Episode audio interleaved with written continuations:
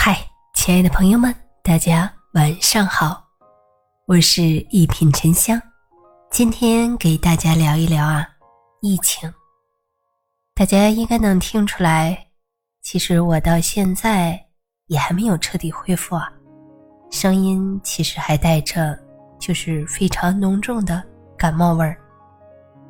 对，没错，呃，前几天呢确诊了。今天啊，想跟大家聊一聊这个感染的这个过程。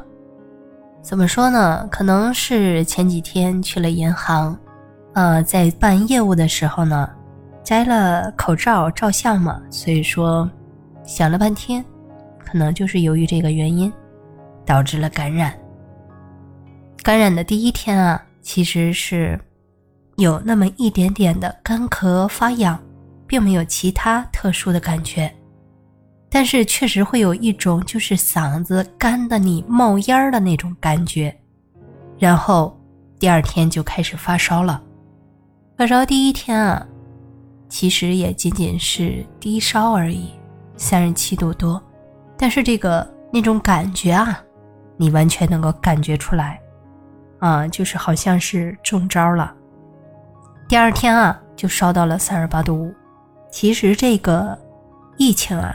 让人最难过的并不是发烧，我觉得反而是发烧之后的一系列的反应。就比如说头疼，我在第三天的晚上基本上一宿没怎么睡吧，就是头痛欲裂的那种感觉。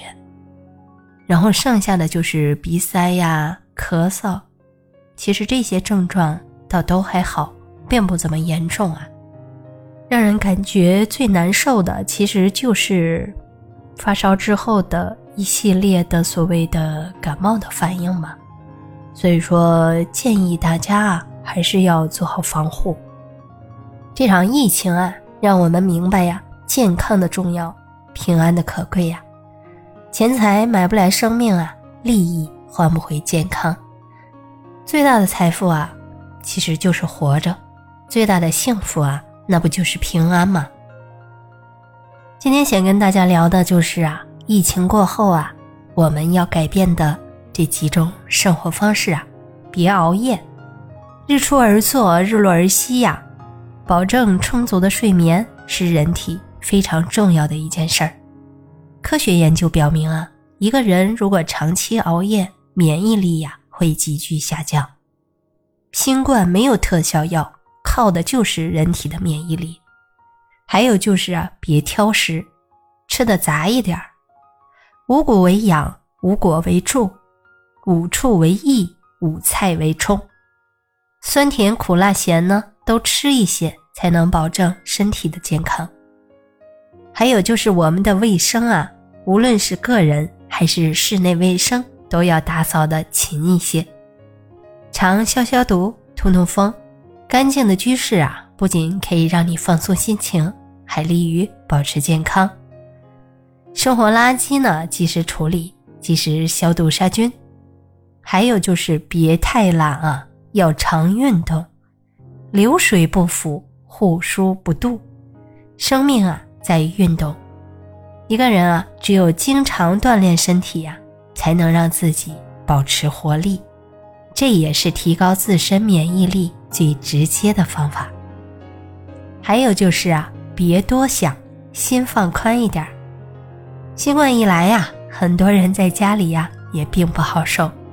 看到形势严峻啊，于是有些人啊，他就开始疑神疑鬼了，老觉得自己今天体温高了，一天测个几次。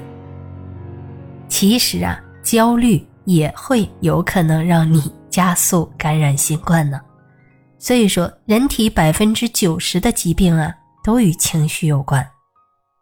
把心放宽啊，不要疑神疑鬼，面对生活呢，有一份淡定和自然啊，人生的忧愁和焦躁啊，能少一点还有就是，别透支，钱要攒一点儿很多人啊，在家困居了一个月，没有工资，房贷车贷呢，都面临断供的危险。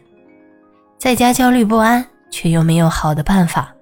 其实啊，在意外来临的时候，手头有点存款是一个人最大的安全感。长辈呀，常常教导我们要节俭，我们总以为那些习惯啊都是过去式了，提前消费、贷款买车呀、贷款买房呀。